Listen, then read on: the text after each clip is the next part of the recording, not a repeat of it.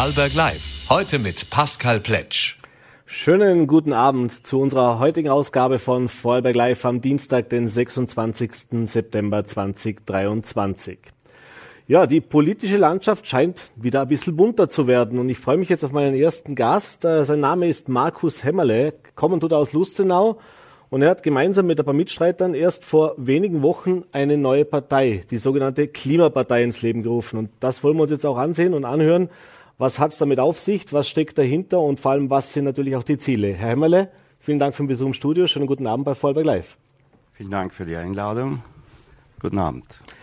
Ja, es war eigentlich, sind wir darauf gestoßen über Social Media. Da war auf einmal eine Einladung da, äh, die äh, zu einer neuen Partei, Klimapartei. Und da haben wir uns das angesehen, konnten uns nicht wirklich was darunter vorstellen. Der Name haben uns ein bisschen umgehört, war jetzt auch nicht so sehr im Begriff. Aber offensichtlich gibt es sie seit 23.08.23, die Richtig. Klimapartei, äh, die Sie mit ins Leben gerufen haben. Vielleicht fangen wir mal ganz kurz mit Ihnen als Person an? Äh, politisch in der Vergangenheit auch schon tätig gewesen für andere Parteien oder jetzt überlegt, na, also was die machen, gefällt mir nicht, ich muss jetzt auch mal was machen?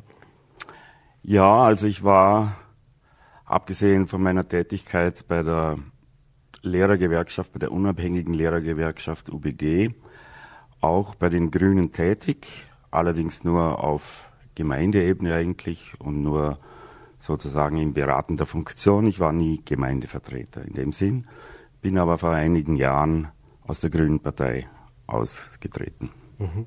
Jetzt genau das wäre die Partei eigentlich, wo man sagen würde, da ist der Klimaschutz, zumindest wenn man den Parteimitgliedern hör, zuhört und wenn man das Parteiprogramm sich ansieht, wo der Klimaschutz zu Hause ist. Warum braucht es denn eine neue Partei? Warum sind denn die Grünen nicht die richtige Heimat für Sie? Ja, da haben Sie zwei gute Stichworte geliefert. Die Mitglieder, die möchte ich später ansprechen. Äh, die Grüne Partei Österreich, recht ähnlich übrigens wie die Grünen in Deutschland, sind durch die letzten Wahlen sehr gestärkt in die Parlamente eingezogen.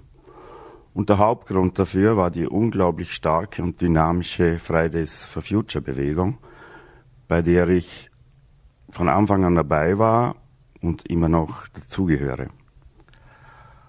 Und jetzt sind tausend Tage vergangen. Es war gerade gestern eine Aktion der Scientists for Future, wo sie dem großen Leopold Fiegel, also seiner Statue, eine Augenbinde und Ohrenstöpsel übergezogen haben. Tausend Tage nichts für den Klimaschutz getan wenn man jetzt einmal von kleineren Maßnahmen absieht, wie Klimaticket und so weiter, aber wenn man die CO2-Zahlen anschaut, dann weiß man, dass Österreich im internationalen Ranking ganz schlecht ist. Es wird immer gesagt, ja, sollen sie doch in China was machen. Wir sind schlechter als die Chinesen mit dem Pro-Kopf-CO2-Ausstoß. Mhm. Und darum braucht es eine Partei, die 100% Klimaschutz fordert, so wie es bei einer 80 Prozent der Bevölkerung eigentlich will. Mhm. Auf das, was Sie fordern, da gehen wir jetzt dann natürlich noch ein bisschen ein. Das sind ein paar doch auch sehr, würde ich mal sagen, sehr drastische Maßnahmen. Also da sind Sie schon sehr, ja, würde ich sagen, gehen Sie sehr weit in die Offensive. Aber bleiben wir vielleicht noch ganz kurz eben auch bei Ihrer Herkunft. Sie haben es schon erwähnt. Fridays for Future äh, begleiten Sie, ich glaube auch bei Extinction Rebellion. Also das heißt auch ja. bei den ich nenne es jetzt so, auch wenn Sie den Begriff wahrscheinlich nicht so sehr mögen, bei den Klimaklebern ja. sind Sie aktiv tätig. Ja. Äh, das heißt, Aktionismus alleine, also war immer die Frage, warum bringen sich die Aktivisten nicht auch politisch ein? War das mit auch überlegen, dass man sagt, naja, auf der Straße der Protest, Ihrer Meinung nach natürlich wichtig und richtig, aber um was zu bewegen, muss ich doch eine Partei gründen? Wichtig und richtig stimmt schon, aber auch sehr schwierig. Und zwar nicht nur für diejenigen, die sich verständlicherweise ärgern, die im Stau stecken, sondern auch für fast alle Aktivisten. Ich kenne viele, die fürchterliche Zustände vor allem vor der Aktion haben. Man weiß nie, was passiert. Im Grunde ist es lebensgefährlich, wenn einem die Sicherungen durchbrennen. Letztes Mal in St. Pölten, also schon länger her, ist ein LKW-Fahrer auf eine behinderte Aktivistin losgebrettert und ich sage mal, zwölf Zentimeter an ihrer Hand vorbeigefahren. Ich bin direkt daneben gestanden. Ich konnte nicht aufhalten. Äh, ja, also diese ganzen Bewegungen ändern aber bringen zwar sehr viel Medienaufmerksamkeit, das wissen Sie natürlich am besten, sie ändern aber an den CO2-Zahlen auch nichts. Und darunter habe ich ehrlich sehr, sehr gelitten, bis ich eines Morgens aufgewacht bin und das war fast wie eine Erleuchtung, möchte ich sagen, äh, gewusst habe, wir brauchen eine Partei, die 100% Klimaschutz fordert und auch macht. Mhm. Wenn und, jetzt, ja, ja. Und von da an war ich ein glücklicher Mensch. Vorher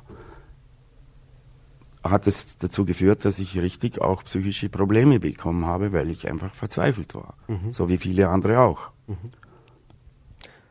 Haben Sie, äh, wenn wir sagen, jetzt das ist keine One-Man-Show, Sie haben vor, im Vorgespräch schon kurz erwähnt, äh, natürlich noch sehr am, in den Startlöchern sozusagen, äh, kann man sich schon vorstellen machen, wie groß ist denn Ihre Partei, Ihre Organisation mittlerweile? Wie viele Mitstreiter sind denn da jetzt aktuell schon aktiv? Das muss ich ehrlich sagen, weiß ich nicht genau. Also unsere, unser Ziel ist nicht irgendwie Mitglieder zu akquirieren. Äh, wir haben drei Mitarbeiter. Einer ist vollangestellt, der macht den ganzen Internetauftritt und diese Dinge und auch organisatorisch sehr viel.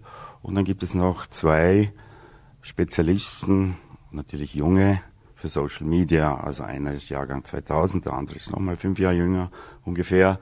Äh, ja, aber Entschuldigung, ich habe noch was vergessen, weil ich Ihre Frage vorher nicht ganz beantwortet habe. Für mich ist das die Symbiose eine Partei zu gründen. Und ich hoffe, dass es in allen europäischen Ländern so kommen wird, dass nämlich die Fridays for Future Bewegung, die ja zahlmäßig sehr stark ist, und die Klimaaktivisten zusammenkommen und ein Instrument haben, Gesetze zu ändern. Mhm. Und genau das werden wir brauchen. Mhm um jetzt gerade auch nochmal kurz auf diese Aktionismus oder der Aktivismus auch zurückzukommen, äh, weil Sie es gerade gesagt haben, dass natürlich auch teilweise, man sieht es immer, immer mehr allerdings, auch, äh, man sieht es immer mehr in der, in der Wahrnehmung auch, dass natürlich die Situation auch immer aufgeheizter wird äh, und dass eben viele auf der Straße dann eben auch sagen, die da im Stau stehen, naja, dann macht's was, verändert nichts, ihr verändert nichts, wenn er da sitzt, sondern ihr schädigt da sozusagen uns, die wir da zur Arbeit müssen oder Wege erledigen müssen, also wir, die, die es eh nicht entscheiden können. Ähm, ist das so ein bisschen, will ich sagen, ein Zugeständnis eben auch, dass man sagt, okay, schau, na, wir machen auch auf der anderen Weg, wir haben das ein bisschen auch eingesehen? Äh, jein, also ich bin nach wie vor der Meinung, dass es Aktionen braucht.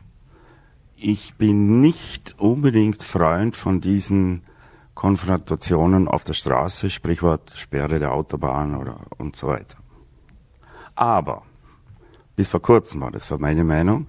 Dann war ich bei einem Vortrag von Professor Steurer von der BOKU in Wien.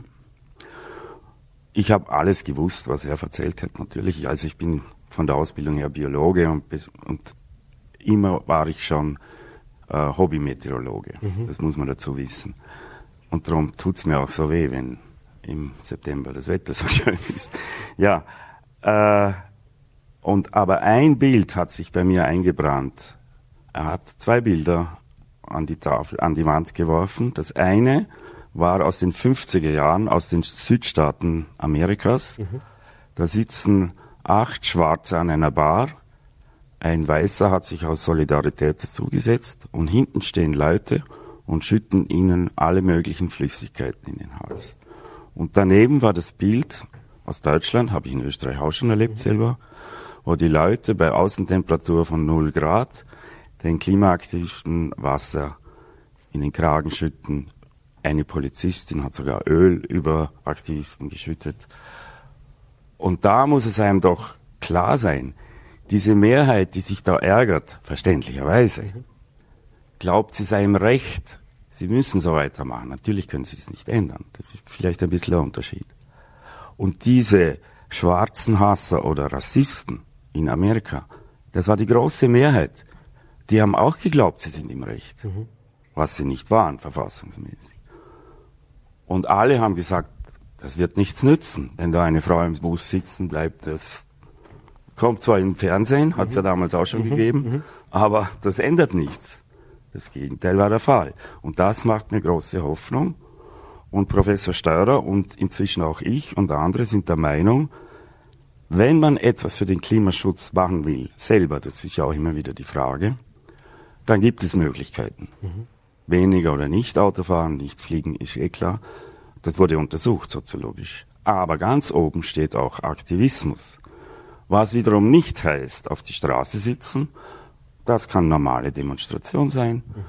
Und das kann natürlich, wenn man überhaupt diese Konfrontationssituation nicht mag, man kann auch bei einer Demo beschimpft werden, das ist mhm. klar, dann kann man zum Beispiel diesen Organisationen auch spenden. Mhm. Übrigens eine tolle Aktion in Deutschland vor dem letzten Klimastreik, der sehr erfolgreich war in 200 Städten Deutschlands, hat ein reicher Unternehmer gesagt, wer von Mittwoch bis Freitag spendet, diese Spendensumme werde ich verdoppeln. Mhm. Natürlich haben dann sehr viele gespendet, das waren 300.000 und jetzt sind 600.000 Euro auf dem Konto der Klima, also der Fridays for Future Deutschland. Mhm. Jetzt habe ich mir Ihr Ihre Forderungen oder die Parteiprogramm kann man noch nicht sagen, das ist so Nein, das ist also jetzt eine Grundsatzerklärung, muss, muss man das nennen. Genau. Und die habe ich mir angesehen und jetzt äh, sind da natürlich, würde ich sagen, ganz viele Punkte drin, die findet man bei anderen Parteien auch, nur mit dem Unterschied, dass ich bei fast jedem Punkt das Gefühl habe, ist noch ein bisschen radikaler, ist ein bisschen härter formuliert, ja. ist schärfer formuliert. Also ich sage jetzt mal, der Raus aus Öl und Gas, ja Nona, das haben sich ja. mittlerweile so gut wie alle äh, Parteien oder alle politischen Kräfte in Europa darauf geeinigt. Die Frage ist eben bis wann. Und jetzt, was mir als erstes aufgefallen ist bei Ihnen ist, Sie sagen Klimaneutralität bis 2028.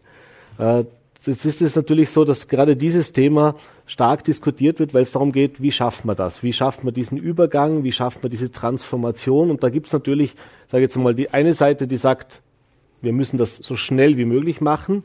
Und dann gibt es aber natürlich noch die ganz große Seite der Wirtschaft, unseres Systems, unseres sozialen Zusammenlebens. Ich sage jetzt nur Stichwort um, Umstellung bei Heizungen. Das kostet natürlich alles auch ja, Geld. Das muss klar. auch alles finanziert werden. Natürlich. Äh, das heißt, die sagen natürlich, Moment mal, wir machen das schon Schritt für Schritt, aber wir können natürlich nicht in dem Tempo äh, das machen. Wenn ich mit 2028 ansehe, das ist weit weg von dem, was Europa vorgibt, das ist weit weg von dem, was Österreich vorgibt und das ist sogar weit weg von dem, was jetzt äh, Vorarlberg zumindest bei der Energieversorgung äh, vorgibt. Das heißt, das ist ein sehr, sehr sehr optimistisches Ziel. Äh, das muss natürlich die praktische Frage stellen. Äh, wenn man jetzt allen Experten äh, glauben kann oder auch zuhört, was für Transformationsprozesse das sind, wenn man weiß, wie Genehmigungsverfahren laufen, ja, ja. also wie die Realität bei uns aussieht. Wie realistisch ist denn dann so eine Forderung aufzustellen und vor allem, wie wollen Sie das dann auch so schnell erreichen? Das muss ich ehrlich sagen, ist wahrscheinlich doch etwas zu optimistisch. Aber es ist ein Riesenunterschied, ob ich sage 2040, das reicht sicher nicht, oder 2050. Mhm. Dann haben wir in den zehn Jahren, die wir da verlieren, haben wir bereits die dreifachen Auswirkungen, weil dann die Kipppunkte, die berühmten Kipppunkte mhm. der Klimaforschung überschritten werden und dann vervielfacht sich das Tempo. Äh, ob es jetzt 2030 oder 35 möglich ist, möglich ist es sicher. Ich gebe Ihnen nur ein Beispiel. Bis zum Jahr, das war ja glaube ich vor zehn Jahren, bis zum Jahr 2013 hat man in den größeren europäischen Ländern, auch in den kleineren, siehe Slowenien und Slowakei, auf Atomenergie gesetzt, mhm. auch in Deutschland. Dann ist diese Katastrophe passiert und es hat, glaube ich, keine vier Monate gedauert oder die Zeit bis zum Beschluss war sogar noch kürzer und dann nur ganz kurze Zeit, bis alle Atommeiler vom Netz genommen wurden in Deutschland. Mhm. Und das ist eine, eine Riesenumstellung in einer wahnsinnig kurzen Zeit. Das wird nicht in allen Bereichen so gehen. Mhm. Also ein ganz wichtiger Bereich, der auch jedem selber sehr viel Lebensqualität bringt, wäre die die Gebäude, die Gebäudeisolierung. Mhm. Viele vergessen, je mehr ich isoliere, desto weniger muss ich heizen, schon klar, aber dadurch wird das Raumklima ja viel besser. Ich muss nicht mehr so mit so großer Hitze hineinfahren, es gibt weniger Staub. Grundsätzlich ist so, alle Maßnahmen, die vernünftigerweise vorgeschlagen werden, das ist jetzt bei uns vielleicht nicht alles, das ist nur, das sind so Schlaglichter, mhm. führen zu einer Verbesserung der Lebensqualität. Ich habe das am eigenen Leb, äh, aus eigener Erfahrung kenne ich das. Äh, ich bin viel entspannter, wenn ich nicht mit dem Auto fahre. Also ich bin 40 Jahre ohne Autos gekommen. Äh, es geht mir viel besser, wenn ich mich, also ich bin jetzt nicht ganz fleischlos, aber doch, sagen wir so, 90 Prozent, wenn ich auf Fleisch verzichte und wenn dann nur Biofleisch oder Biomilch vielleicht und eigene Biereier. äh, und so geht's in allen Bereichen. Und vor allem, was man nicht vergisst als Privatmensch, ich glaube, das ist noch wenig in der Diskussion, hört die Wirtschaft vielleicht nicht gern. Wenn ich meinen eigenen Konsum einschränke auf das, was wesentlich ist, mein Beispiel sind immer die Schuhe. Mhm. Ich habe drei Paar Schuhe. Einen äh, Lauf- und Sportschuh für den Sommer, einen Winterschuh und äh, Badeschlappen kombiniert mit Sandalen. Das aber in sehr guter Qualität. Mhm. Erstens sind die sehr langlebig. Äh, das eine sind also, ich darf ja keine Werbung machen, äh, aber halten bis zu 25 Jahre bei guter Pflege. Und ich spüre es aber am Geldbörsel. Das ist beim Auto dasselbe. Mhm. Die Leute vergessen, wenn ich ein Auto habe, dann zahle ich im Schnitt in Österreich 5000 Euro im Jahr. Mhm. Dafür kann ich ja, was ich für Urlaub oder, naja, Flugreisen sollte man ja nicht, aber Kreuzfahrt, das ist jetzt ein blöder Vergleich. Äh, also es aber bringt viele dieser Maßnahmen, also eigentlich ja. alle, bringen etwas für die Lebensqualität und ersparen mir sehr viel. Mhm. Aber wenn wir jetzt gerade beim Geld kurz bleiben, es sind ja noch andere Punkte. Sie haben natürlich auch die Forderung nach einer nachhaltigen regionalen Landwirtschaft, äh, ja. dass eben auch äh, die, die, Selbstversorgung sozusagen, dass man in, der Region, in der Region sich selbst versorgt. Jetzt wissen wir auch, äh, das ist natürlich was, was jetzt auch nicht ganz neu ist, aber vielfach natürlich auch ein Thema des Preises ist. Das heißt also, wenn ich natürlich äh, das jetzt alles regional und nachhaltig anbaue, dann kostet das mehr. Der Landwirt hat höhere Kosten, der es herstellt. Dementsprechend ist der Preis höher wenn wir bei, den, äh, bei der Umstellung von der, von der Wohn vom Wohnung oder vom Haus sind, also sprich Dämmung, neue Heizungsanlage ja, ja. und so weiter, auch das kostet natürlich ein Vielfaches, sage ich jetzt mal. Also kann ich aufs Auto verzichten, da wird die Wärmepumpe sich noch nicht ganz ausgehen im ersten Jahr. Und wir haben eine Teuerung aktuell. Ja. Das heißt, äh, also ein Jahr ist wenig. Nein, ist ja klar, aber ich also ja. wenn, wenn Sie gerade sagen 5000 Euro, ja. kostet glaube ich 120.000. Ja, aber man, man, rechnet ja oft auch bei Solaranlagen und solchen Dingen, äh, man redet von der Amortisation. Ja, aber ich muss es also wenn ich fünf Jahre kein Auto habe, habe ich 25.000. Ja, aber ich muss es ja jetzt haben, ich muss es ja, jetzt zahlen können. Das heißt, ich muss klar. ja mit meinem Monatseinkommen das finanzieren können. Das heißt, äh, wenn wir jetzt davon ausgehen, Sie wollen politisch wirklich was verändern und auch Gesetze machen, da geht es natürlich auch immer, wie wird sowas gefördert, wie wird sowas natürlich. subventioniert. Natürlich. Das heißt, äh, selber finanzieren werden es die Menschen nicht können, nicht in der kurzen Zeit. Das ist ganz klar, aber da gibt es ein riesiges Potenzial. Ich möchte fast sagen, das sind verbrecherische Machenschaften, die letztlich hinter den öffentlichen Förderungen direkt und indirekt für fossile Energien stecken. Mhm. Ich kenne jetzt die ganz genaue Zahl nur aus Holland, weil dort die, jetzt seit mehreren Wochen die Proteste laufen auf der Autobahn A12. Die Niederlande pumpen 30 Milliarden Euro an Förderung in fossile Energien. Mhm. Das sind europaweit hochgerechnet wahrscheinlich schon fast eine Billion. Das ist ein Riesenpotenzial an, an Geld. Das müsste man einfach das muss, nicht das müsste, das muss man abstellen. Und von einem Tag auf den anderen. Und dann gibt es noch ein Riesenpotenzial und das ist eine der größten Ungerechtigkeiten. Ein äh, Physiotherapeut von mir hat, hat mich eigentlich drauf gebracht. Der war eigentlich auch der, der Anstoß, die Partei zu gründen. Und das ist das Steuersystem. Mhm. Und im Steuersystem entscheidet sich's, wie wir leben und was wir hackeln müssen oder nicht. Und da gibt es eine Riesenungerechtigkeit, von der wird nie geredet eigentlich. Wir, Sie wie ich, ich bin Pensionist, Sie sind Angestellter, nehme ich an, mhm. äh, Selbstständige alle haben eine Steuerquote in Österreich, und das gilt für ganz Europa, von über 50 Prozent. Alle Großkonzerne liegen bei 10 bis 15 Prozent, manche darunter. Was soll daran gerecht sein? Es wird international, international überlegt, Joe Biden hat das auch angestoßen unter anderem, dass die Konzerne 25 Prozent zahlen müssen, egal ob sie einen Sitz in Luxemburg oder den Zug in der Schweiz oder in Liechtenstein haben, weil jetzt ist es natürlich ein Konkurrenzkampf der Billigbieter sozusagen und äh, die können sich dadurch das beste Pfläumchen aus dem Kuchen nehmen. Mhm. Ähm, wenn wir noch kurz beim Geld bleiben, weil ich habe tatsächlich nur einen einzigen Punkt gefunden, der jetzt nicht unmittelbar mit dem Klimaschutz zu tun hat in Ihren Forderungen. Ja. Und das war das bedingungslose Grundeinkommen. Das ist auch nicht was, wo Sie neu erfunden haben. Es gibt natürlich auch andere, ja. die das fordern. Äh, bei Ihnen steht drin bedingungsloses Grundeinkommen von 1500 Euro. Äh, auch was muss man ja irgendwie finanzieren. Jetzt kann man natürlich, Sie haben schon ein paar Beispiele gesagt, die Ihrer Meinung nach äh, dafür verwendet werden können. Aber wenn wir jetzt davon ausgehen, dass Menschen verantwortungsbewusst agieren und leben sollten und sich eben auch aktiv beteiligen sollten. Und da gibt es natürlich die Kritiker, die sagen, naja, wenn man eben 1500 Euro gibt, dann ist schon mal der Anreiz nicht mehr ganz so groß, auch wirklich was zu tun.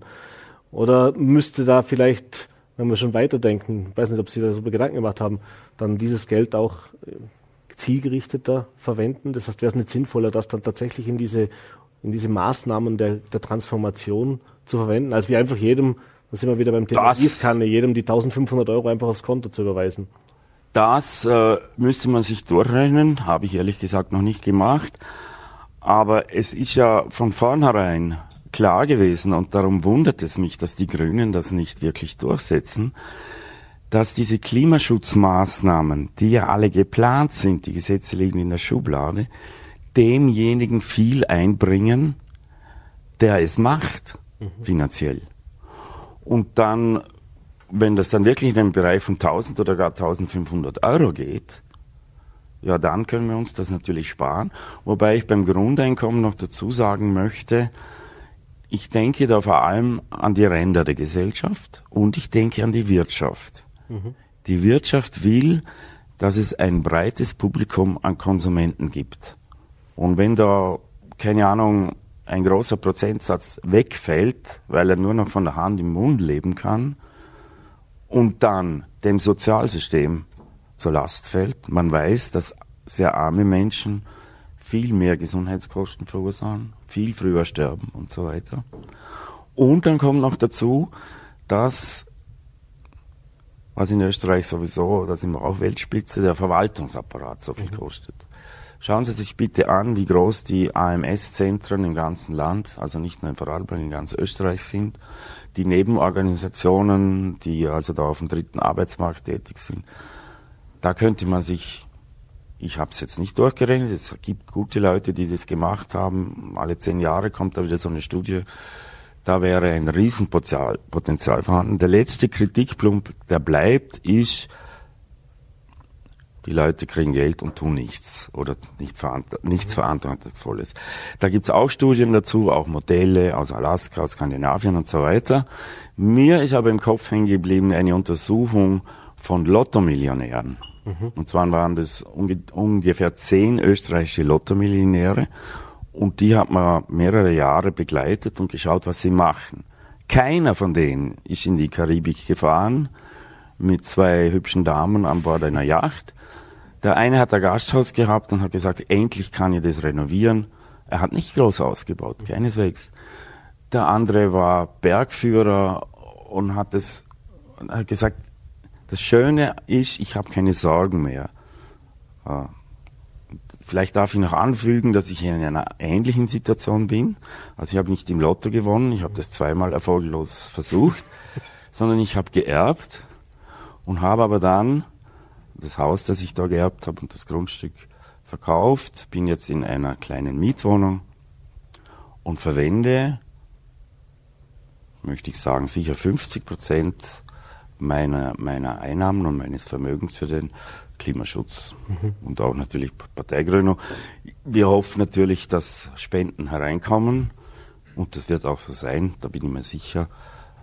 Aber das ist sozusagen, um das anzustoßen, das ist mein Beitrag und das ist es mir auf jeden Fall wert. Mhm. Jetzt sind wir schon recht weit in der Zeit, aber zwei Fragen habe ich noch. Also einen Punkt noch zum, zum Programm. Äh, da ist auch ein sehr, ich sagen, sehr, sehr harter Antrag drin oder ein sehr hartes Vorhaben drin, strafrechtliche Verfolgung von Klimaleugnern. Äh, es ist natürlich die Frage immer, was definiert ein Klimaleugner, ab wann soll es denn strafbar werden und wie sollen die denn auch bestraft werden? Also ich kann mir jetzt vorstellen. Naja, so ähnlich vielleicht wie äh, Holocaust-Leugner. Also, also schon in dieser Härte, oder? ja, ich meine, das ist eine. Es gibt auch einen Paragraphen, habe ich jetzt nicht im Kopf, wenn man äh, jemanden in eine lebensgefährliche Situation bringt durch Falschaussagen mhm. oder ähnliches, dann ist das strafbar. Äh, darüber kann man natürlich diskutieren. Man kann natürlich sagen, es, es, ist verboten, so wie zum Beispiel falsch parken und dann zahlt man halt eine Verwaltungsstrafe, würde wahrscheinlich auch genügen. Ich würde allerdings heute noch weitergehen. Ich habe das vor zwei Monaten haben wir das geschrieben. Ich habe, äh, wir waren bei einer Verhandlung in Innsbruck für eine Klimakleberin als Begleiter und da war ein Strafrechtsprofessor von der Uni Innsbruck, also ein Privatdozent und der ist auch Spezialist für Grundrechte und den habe ich nach der Verhandlung gefragt, ist es nicht so, dass wenn jemand einem anderen in einer Notsituation nicht hilft, dass es sich dann strafbar macht, also liegt auf der Straße bewusstlos, könnte man es nicht sozusagen analog auf die Politiker übertragen, die nachweislich einfach viel zu wenig tun, und das ist leicht nachzuweisen am CO2-Ausstoß, um der Krise Herr zu werden. Also da hat man bei Corona viel mehr gemacht. Man hat natürlich viel falsch gemacht auch. Mhm. Aber einfach gar nichts machen, gar nichts machen ist unterlassene Hilfeleistung. Mhm. Und ein Politiker ist doch vor allem und einzig dem Gemeinwohl verpflichtet. Mhm. So, jetzt muss man wirklich auf die Zeit schauen. Äh, der nächste Gast wartet natürlich auch noch. Ja. Ähm, aber was ich noch wissen möchte natürlich, jetzt sind nächstes, nächstes Jahr in Vorarlberg zwei Wahlen, die anstehen, Landtagswahl äh, Nationalratswahl, die Bundeswahl und dann ist die EU-Wahl auch noch. Äh, wir haben im Vorgespräch schon kurz gesagt und Sie haben ja auch große Ziele, weil ich habe gefragt, wo soll denn die Partei, was stellen Sie sich vor? Also werden Sie bei der Landtagswahl antreten oder erst übernächste vielleicht bei der Gemeindevertretungswahl und Sie haben gesagt, nein, nein, wir wollen das auf ganz Europa ausweiten. Also wie ja. sind die Pläne?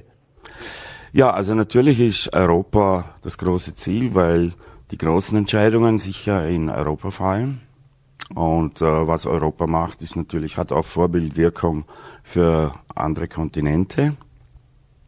Äh, aber man muss natürlich Klimaschutz auf allen Ebenen machen. Und man kann ihn auch auf allen Ebenen verhindern. Also nur ein kleines Beispiel.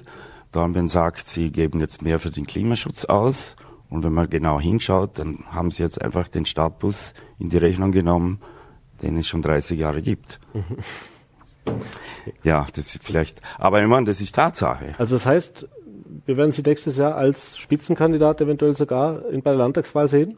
Ist das das Ziel? Das kann sein. Äh, ich bin jetzt nicht der, der unbedingt an die Spitze strebt. Für mich ist es wichtig, diese Bewegung anzustoßen wir werden eine Gründungsversammlung mit Wahlen des Vorstandes und so weiter abhalten und da soll am liebsten die geeignetste Frau an der Spitze stehen, aus meiner Sicht. Aber ich stehe natürlich zur Verfügung. Alles klar. Herr wir sind leider weit über der Zeit. Ich bedanke mich aber trotzdem, ich bedanke mich für den Besuch im Studio, bedanke mich für diesen Einblick und ja, sind wir gespannt, was wir von der Klimapartei in den nächsten Wochen, Monaten zu hören bekommen. Vielen Dank für diesen ersten Einblick. Vielen Dank für das interessante Gespräch. Und wir machen weiter mit einem anderen Thema. Ich freue mich jetzt auf meinen zweiten Gast. Äh, der ist noch nicht in der Pension, ganz im Gegenteil, der steht noch ganz am Anfang. Jonas Meyerhofer, eigentlich frisch gewählter Obmann der Schülerunion in Vorarlberg, äh, gerade erst im August gewählt worden, äh, studiert aktuell an BWL an der Uni Liechtenstein und ist jetzt bei uns im Studio. Schönen guten Abend, herzlich willkommen bei Vorarlberg Live. Schönen guten Abend, vielen Dank. Ja, da muss ich jetzt gleich die erste Frage stellen. Ich habe es zwar vorher schon oft äh, vor der Kamera gestellt, aber äh, hinter der Kamera gestellt, so muss ich sagen. Aber natürlich auch für unsere Zuseher, die sich vielleicht jetzt wundern, ein Student, der Obmann der Schülerunion ist, die Vertretung der Schulen sozusagen. Äh, wie kann das sein? Ja, genau, ist eine berechtigte Frage, aber doch eigentlich auch sehr einfach zu beantworten. Ich war jetzt 13 Jahre lang in unserem Bildungssystem, ähm, davon jetzt drei Jahre mit der Schülerunion, das ist jetzt mein viertes Jahr. Und bei uns darf man auch noch über die Schulzeit hinaus aktiv sein. Und diese Chance nütze ich jetzt, mein ganze, meine ganze Erfahrung, mein ganzes Wissen bündel ich jetzt und ähm, gebe meinen vollen Einsatz der Schülerinnen und Vorarlberg jetzt in diesem Schuljahr. Jetzt, bevor wir auch hier noch drauf eingehen, was sind denn so die drängenden Punkte, was sind so die Probleme oder auch die, die Forderungen, die Sie haben. Äh, jetzt haben wir äh, als erstes einmal vielleicht zur Einordnung. Die Schülerunion ist ja parteiunabhängige, aber doch, sage ich jetzt mal, parteinahe. Es gibt verschiedene Schülervertretungen. Die AKS und eben die Schüler sind die beiden größten, die wir jetzt hier im Land haben. Äh, das heißt, sie sind unabhängig, aber natürlich in der Nähe, sage ich jetzt mal, der ÖVP beheimatet, dass wir das jetzt einmal auch für unsere Zuseher gesagt haben. Aber sie ist auch die größte mit über 30.000 Mitgliedern österreichweit. Das heißt also sehr wohl. Und sie sind seit kurzem eben auch im Land wieder in der Landesschülervertretung stärker vertreten. Das war jetzt einige Jahre anders. Da war eben, haben die Vertreter der AKS viele der Landesschulsprecher gestellt. Jetzt ist es wieder die Schülerunion. Was wird sich denn jetzt ändern unter dieser neuen Ägide? Ja gut, das waren jetzt einige Punkte, die Sie jetzt angesprochen haben äh, in Ihrer Anmoderation. Vielleicht kurz zu der Unabhängigkeit oder Abhängigkeit, wie auch immer man das beschreiben möchte. Ganz grundsätzlich, die Schülerunion ist als eigener Verein total unabhängig, muss man so sagen. Wir stehen im Gegensatz zu der AKS, die Sie angesprochen haben, in keinem Parteistatut, werden weder finanziert noch gefördert. Wir stellen also alles selbst auf die Beine mit landesweiten Förderungen, die andere Vereine auch bekommen. Natürlich sind wir aber, ähm, und das ist kein Geheimnis, von der JVP mitgegründet worden in unserer Gründungszeit, ähm, gewisse Beziehungen stehen bis heute. Wir arbeiten gut mit den Personen zusammen. Wir haben die letzten Jahre gezeigt, dass wir mit allen Parteien, auch mit unserem Landtagsantrag, zu dem wir hoffentlich später noch kommen, äh, zusammengearbeitet haben. Das bedeutet, wir sind mit allen Parteien im Austausch. Ähm, ich würde mir hier jetzt keine persönliche Nähe zuschreiben lassen wollen. Zu Ihrer Frage mit der Landesschülervertretung, ja, wir haben Gott sei Dank einen ähm, historischen Wahlsieg erreicht, eine LSV-Kehrtwende, wenn Sie so wollen, in Vorarlberg.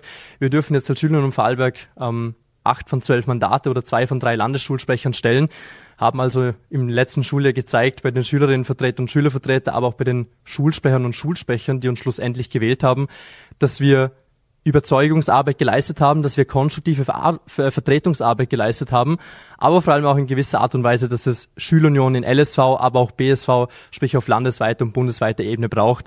Ähm, ja, und jetzt haben wir endlich nach zehn Jahren, man glaubt es kaum, wieder die Möglichkeit, mit einer Mehrheit wirklich aktiv etwas umzusetzen in Vorarlberg. Mhm. Und da kommen wir jetzt gleich dazu, was wollen Sie denn da jetzt umsetzen? Ich habe versucht, mir jetzt heute im Vorfeld ein bisschen äh, die Infos rauszuholen. Was sind denn so die aktuellen Themen? Jetzt muss ich noch einen Kritikpunkt anbringen vielleicht oder ein, einen Tipp mitgeben.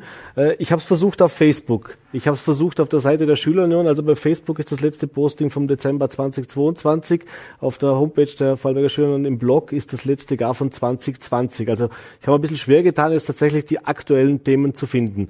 Äh, Erste Frage natürlich mal gleich, auch in Ihrer neuen Amtszeit, wird das jetzt wieder aktualisiert? Wird da jetzt wieder mehr Infos oder gibt es mittlerweile ganz andere Kanäle, über die Sie mit Ihren Mitgliedern kommunizieren, die jetzt der alte weiße Mann gar nicht mehr sieht?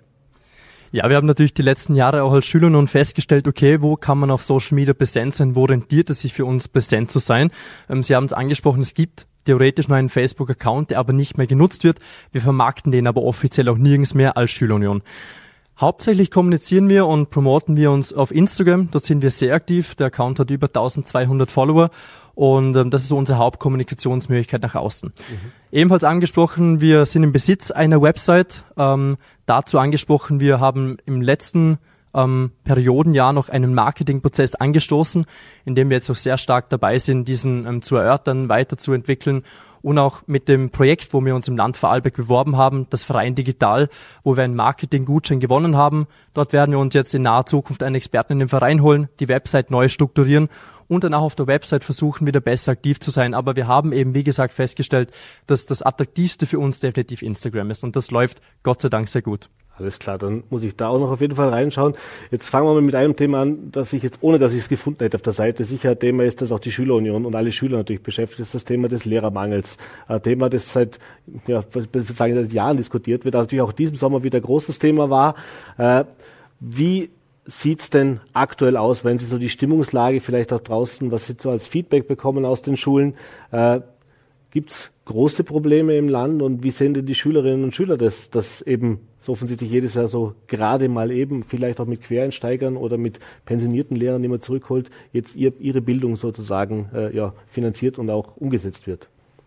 Genau die Sache ist eben die, es ist leider kein neues Problem. Es ist ein bekanntes Problem und wir stehen jedes Jahr am Schulanfang in der gleichen Situation und müssen uns anschauen, okay, geht es sich bis zum ersten Schultag aus? Haben wir genug Lehrpersonen oder nicht? Für uns als Schüler nun ist ganz klar, der Lehrermangel ist ein Riesenproblem. weil einfach auch die Qualität des Unterrichts im Endeffekt daran leidet. Wir mussten in den Sommerferien zur Kenntnis nehmen, dass schon erste Streichungen von Freifächer stattgefunden haben. Gott sei Dank aber ähm, hat man es jetzt doch geschafft, bis zum Schulstart genug Lehrpersonal zu finden. Es ging sich gerade aus, aber es kann natürlich keine nachhaltige und langfristige Lösung sein. Wir als Schüler nun fordern ganz klar, es braucht langfristige Lösungen und es braucht auch sinnvolle Lösungen, denn Sie haben es angesprochen, die Quereinsteigerinnen und Quereinsteiger ist eine nette Idee, und man hat doch viel diskutiert, seien das Leute aus dem Militär, seien das Leute aus anderen Berufsgruppen, die als Quereinsteiger dienen. Status quo dürfen sie aber auf keinen Fall werden. Also nur Quereinsteiger können das System nicht retten. Und hier ist definitiv die Politik gefordert, mehr zu tun. Wir haben gesehen, es gab die Klasse Job Initiative, da wurde viel geworben, es wurde im Burgenland geworben, das ist alles schön und gut.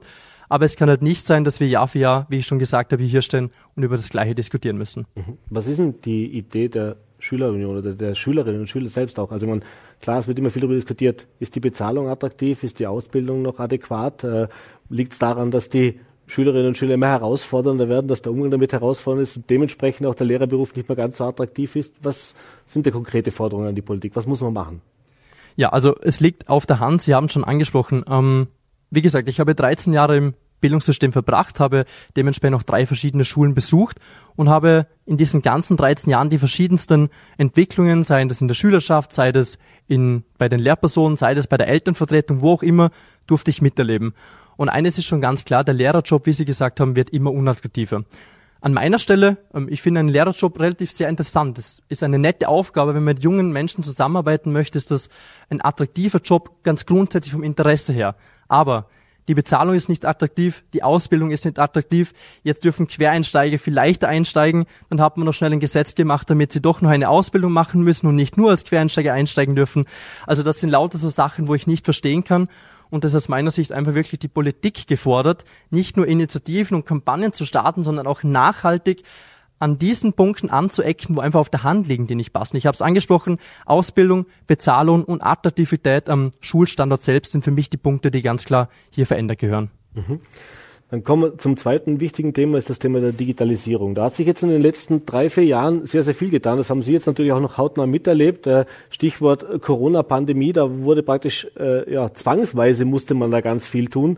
Ähm, das würde ich sagen, auf der einen Seite als Schüler wird man sich oder als Schülervertreter wird man sich gefreut haben, dass sich jetzt da was bewegt. Wo sind wir da? Was würden Sie aus Sicht der Schülerinnen und Schüler sagen? Ist das jetzt ein Stand, wo man sagt, ja, da sind wir jetzt auf dem richtigen Weg, Gott sei Dank endlich? Ja, die, der Begriff der Digitalisierung ist dann doch sehr breiter und wir haben jetzt einige Entwicklungen, wie Sie gesagt haben, seit der Corona-Pandemie miterleben dürfen. Wir als Schüler nun waren ja auch selbst aktiv. Wir hatten die große Chance Kampagne während der Corona-Zeit, war eine riesige Digitalisierungskampagne, die sehr erfolgreich war. Und das sind so die Themen, die uns jetzt einfach immer wieder begleitet haben. Ändert nichts daran, dass unser Bildungssystem veraltet ist, die Lehrpläne veraltet sind, ähm, viel zu wenig Medienkunde, digitales Wissen auch in den Lehrplänen verankert ist. Und ähm, ich sage es immer ganz gerne, das Schulsystem ist veraltet und soll aber trotzdem die Bildung von morgen gestalten. Das kann ich nicht ganz verstehen. Und klar, es werden neue Schulen gebaut und die Schulen, die neu gebaut werden, die mögen auch digitalisiert sein. Aber die Schulen, die schon bestehen, die haben immer noch einen ja, großen ähm, Aufholbedarf, wenn es um den Bereich Digitalisierung geht. Mhm. Einen Punkt, den wir jetzt die letzten Tage, die letzten Wochen, die letzten Monate immer beobachten durften, ist natürlich der Bereich der künstlichen Intelligenz, der KI, insbesondere ChatGPT, ein großes Thema an der Schulen. Das wird noch sehr interessant werden, aber ich glaube trotzdem, und da, dazu stehe ich auch, aktuell sind die Schulen definitiv nicht so digital, wie sie sein sollten. Mhm. Jetzt haben Sie mal schon den nächsten, das nächste Schlagwort vorweggenommen, nämlich eben die KI, ChatGPT. Äh, seit ein paar Monaten eigentlich, das ist jetzt wirklich sehr, sehr kurzfristig. Vermutlich hätten Sie gesagt, verdammt, warum hat es das nicht schon vor drei Jahren gegeben? Äh, aber das ist natürlich eine Riesenherausforderung, auch eben der Umgang damit. Sie haben es jetzt vorher auch kurz angesprochen, dass man sich auch die Lehrpläne vielleicht ansehen muss, dass sich da, das ist ja Kritik, die es auch schon seit Jahren eigentlich gibt, äh, dass eben hier sich recht wenig bewegt. Zwei Punkte haben Sie schon gesagt, aber was sind denn die konkreten? Was würden Sie sagen, was brauchen Schüler heute im Lehrplan unbedingt drin, damit sie eben für die zukünftige berufliche, äh, äh ihre zu, berufliche Zukunft oder eben auch für den, das Leben ja in dieser Gesellschaft sozusagen, in der wir uns bewegen, überhaupt brauchen? Das grundsätzliche Problem, das ich, wenn Sie die Lehrpläne ansprechen, sehen, dass die relativ starr sind. Und auch der Veränderungsprozess der Lehrpläne geht immer nur sehr schleppend voran. Wir konnten jetzt Gott sei Dank letztes Jahr mit der Kampagne Demokratie macht Schule, auf die wir sehr gepocht haben als Schülerunion, endlich das erste Mal erreichen, dass österreichweit Schülerinnen und Schüler die Möglichkeit hatten, zum die Lehrpläne aktiv mitgestalten. Und wenn wir jetzt wieder zu aktuellen Themen kommen, wie ChatGPT, Jetzt hat das Schuljahr begonnen, aber viel gesehen von ChatGPT habe ich oder von künstlicher Intelligenz habe ich im Lehrplan nicht. Dabei wäre es so wichtig und essentiell, einerseits für die Lehrer, aber auch für die Schüler, dass man aufklärt, was sind die Chancen, was sind die Risiken, wie kann ChatGPT aber im Unterricht eingegliedert werden, weil, so ehrlich muss man sein, und das hat Landesstatthalterin Barbara Schöbe-Fink letzte Woche angesprochen, alles, was außerhalb der Schule passiert, passiert auch innerhalb der Schule. Und das war in meiner Schulzeit genauso alles, was irgendwie sich an Digitalisierung rumschlägt, kommt durch die Schüler eigentlich in die Schule und nicht durch die Schule selbst. Und das ist schon das, was ich als große Gefahr sehe. Mhm.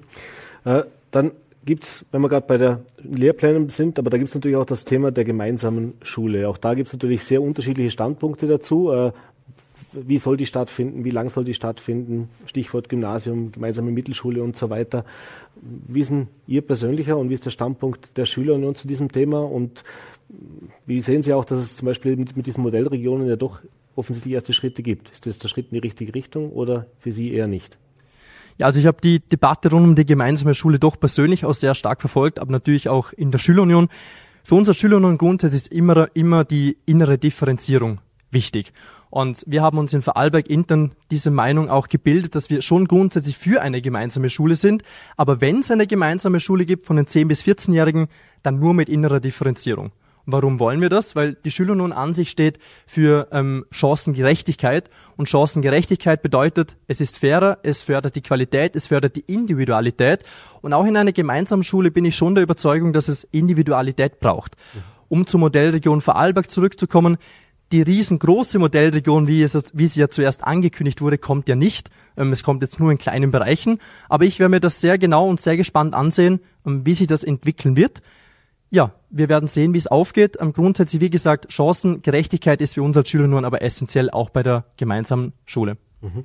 Jetzt haben Sie natürlich auch in die letzten Schuljahre in dieser Corona-Pandemie beziehungsweise in den Nachwehen sozusagen erlebt. Und da hat es auch viele Diskussionen um das Thema Matura gegeben. Also wie wird die aufgestellt? Äh, ist sie zu schwer? Ist sie zu leicht? Äh, machen zu viele junge Menschen die Matura? Da gibt es auch immer die Diskussion Lehre oder eben also, sag mal so, in vielen Elternhäusern war es immer so, nur wenn man Matura macht, dann kann man auch was werden, dann kann man was erreichen. Und da gab es natürlich die Diskussion, wird das jetzt praktisch zu inflationär auch gemacht? Äh, wie ist denn Ihr Standpunkt? Wie haben Sie auch diese letzten drei Jahre jetzt erlebt? Ja, also grundsätzlich, ich habe schon erwähnt, ich bin seit jetzt drei Jahren bei der Schülerunion und habe in meinem ersten Jahr ähm, für die Landesschülervertretung kandidiert und wurde dann auch stellvertretender Landesschulsprecher im BMHS-Bereich. Und mein Herzensprojekt schon damals tatsächlich war eben die Matura. Und ich habe mich immer auf folgende drei Punkte fokussiert. Einerseits sind die Schwierigkeitsgrade Jahr für Jahr unterschiedlich. Einerseits ist die Matura oder der Zugang zu Hilfsmitteln bei der Matura immer noch nicht gleich. Und drittens ist einfach das grundsätzliche System der Zentralmatura zu hinterfragen, weil sie für mich persönlich immer noch nicht zentral ist. Und das, was Sie angesprochen haben, das geht natürlich schon auch an in Hand. Fachkräftemangel, alle machen Matura, auch so in der Mittelschule dieses macht so Matura, weil sonst seid ihr nichts. Das ist für mich eine große und vor allem schlechte Entwicklung äh, in diesem Bereich. Bei der Matura hat sich aber jetzt gerade durch die Corona-Pandemie einiges getan. Es war natürlich eine freiwillige Mündli-Matura. Das war in Corona, in Corona-Zeiten für mich absolut richtig und wichtig. Was sich jetzt durchgesetzt hat und was geblieben ist, und das unterstütze ich zu 100 Prozent, auch wir als Schüler haben da ja stark darauf gepocht, ist, dass die Jahresnote mit in die Matura-Note mit einbezogen wird. Mhm. Warum ist das sinnvoll? Matura ist kein tagesaktueller Wert mehr. Das Maturazeugnis ist aussagekräftig und vor allem hat man, wie gesagt, einfach über das ganze Jahr die Leistung zusammengefasst und ein mögliches Blackout, Burnout, whatever am Maturatag selbst ist kein Hindernis, um dann später mit guten Noten in die Berufswelt zu starten. Wären wir wieder beim Punkt, mit guten Noten, gute, gute Chancen in der Berufswelt. Das sind einfach so die Gedanken, die natürlich auch die Schülerinnen und Schüler irgendwo belasten. Mhm. Jetzt habe ich es vorher erwähnt, Sie studieren jetzt an der BWL an der Uni in Liechtenstein. Und da kommen wir jetzt vielleicht zum Thema, das die Schüler natürlich auch künftig interessiert. Das ist das Thema, was mache ich nach der Matura oder wenn ich die Schule eben abgeschlossen habe. Stichwort Universität im Ländle, Universität für Vorarlberg. Äh, es gibt ja die Fachhochschule, es gibt verschiedenste Bereiche, wo ich mich auch universitär weiterbilden kann. Äh, hätten Sie sich gewünscht, lieber im Ländle studieren zu können oder, oder brauchst du es nicht? Also sind die meisten Schüler dann schon so, dass sie sagen, SG studieren, ob das jetzt Wien, Innsbruck, Liechtenstein oder wohin auch immer ist, das ist auch ein guter Schritt, dass man das macht. Ja, also es sind natürlich verschiedene Ansätze, die auch von Person zu Person unterschiedlich sind. Mein primärer Wunsch war es jetzt nicht nur wegen meiner Funktion als Landesobmann, in der Nähe von Vorarlberg zu bleiben. Problem natürlich, die FH für mich persönlich uninteressant, ähm, pädagogische Hochschule etc. auch nicht der Bereich, der mich abdeckt. Was war also das nächste? Entweder du fährst in die Schweiz oder ich fahre eben nach Liechtenstein. Mhm. Und für mich war dann Liechtenstein die beste Option, um so nah wie möglich an Vorarlberg mit trotzdem einer guten Universität einen Abschluss zu bekommen. Aber natürlich, viele sagen sich nach der Schule, okay, ich möchte raus aus Vorarlberg, ich möchte die Städte kennenlernen, ich möchte in der Großstadt mal was anderes erleben. Ich finde, beide Ansätze sind okay. Für mich persönlich ist es aber trotzdem auch irgendwann für Vorarlberg eine langfristige Frage. Muss man sich nicht doch überlegen, eine Universität auch in Vorarlberg anzuschaffen? Ich persönlich glaube, dass es nicht nur dem Wirtschaftsstandort, sondern auch den Schülerinnen und Schülern, den Studenten und Studenten in Vorarlberg sicher gut tun würde, wenn es eine Universität auch im Vorarlberg in einen so großen Wirtschaftsstandort gibt, wie wir es halt als Vorarlberg eben sind. Mhm. Jetzt kommen wir noch zum Abschluss, Sie haben es vorher erwähnt, zu einem Antrag, den Sie eingebracht haben. Äh, vielleicht können Sie uns den nochmal genauer erläutern. Ich muss gestehen, wie gesagt, ich habe es auf Facebook und auf der Seite nicht gefunden. Dementsprechend erleuchten Sie mich und natürlich auch unsere Zuschauer. Ja, wir hatten äh, ein Thema aufgegriffen, das uns in den letzten Jahren immer wieder in die Magengrube gestoßen hat. Nämlich, wenn ich als BMHS-Schüler oder eine Kollegin von mir als AHS-Schülerin auf das Schülerinnenparlament gehe oder auf eine andere Veranstaltung der Landesschülervertretung oder der Bundesschülervertretung, dann war das kein Problem. Ich bekam eine Entschuldigung, konnte in der Schule freinehmen, alles gut und recht. In dem ganzen System vergisst man aber ganz oft die Berufsschülerinnen und Berufsschüler im Vorarlberg. Die sind auch delegiert am Schülerinnenparlament und wollen ja auch ihre Arbeit ausüben, für die sie auch gewählt wurden als Schülervertreterinnen und Schülervertreter. Und genau dieses Recht wurde immer, ihnen immer genommen. Warum? Sie mussten sich nämlich, wenn sie auf das Schülerinnenparlament kommen wollten, einen wirklichen Urlaubstag nehmen, um ihre Vertreterarbeit leisten zu können. Das war für uns nicht akzeptabel. Und wir haben dann damals auch in meinem Jahr, wo ich kandidiert habe, eine Forderung aufgestellt, wo es eben darum ging, Freistellung von Berufsschülerinnen und Berufsschüler für Veranstaltungen der LSV und der BSV. Hat in unserem Jahr, da wir leider in der LSV ähm, keine Mehrheit hatten, nicht funktioniert. Aber im letzten Jahr konnten wir ähm, gemeinsam einstimmig durch alle Parteien beschlossen im Landtag einen, Eintrag, einen Antrag einbringen, wo es eben genau um diese Freistellung ging, wurde einstimmig angenommen und ich hoffe, dass in diesem Bereich sich jetzt auch bald etwas tut. Alles klar. Dann sind wir jetzt tatsächlich am Ende der Sendung angelangt. Johannes Meyerhofer, ich bedanke mich für den Besuch im Studio, bedanke mich für den Einblick in die Arbeit und die Welt der Schülerunion und für die Erleuchtung, dass ich mir jetzt eben in dem Fall mehr auf Instagram und weniger auf Facebook tummeln werde künftig. Äh, bedanke mich für den Besuch. Alles Gute Ihnen. Vielen herzlichen Dank für die Einladung. Und das war's mit unserer heutigen Ausgabe von Vollberg Live. Bedanke mich fürs Dabeisein. Wenn Sie mögen, sind wir morgen wieder für Sie da. 17 Uhr, Voller T, VNRT und Ländle TV. Bis dahin, machen Sie es gut.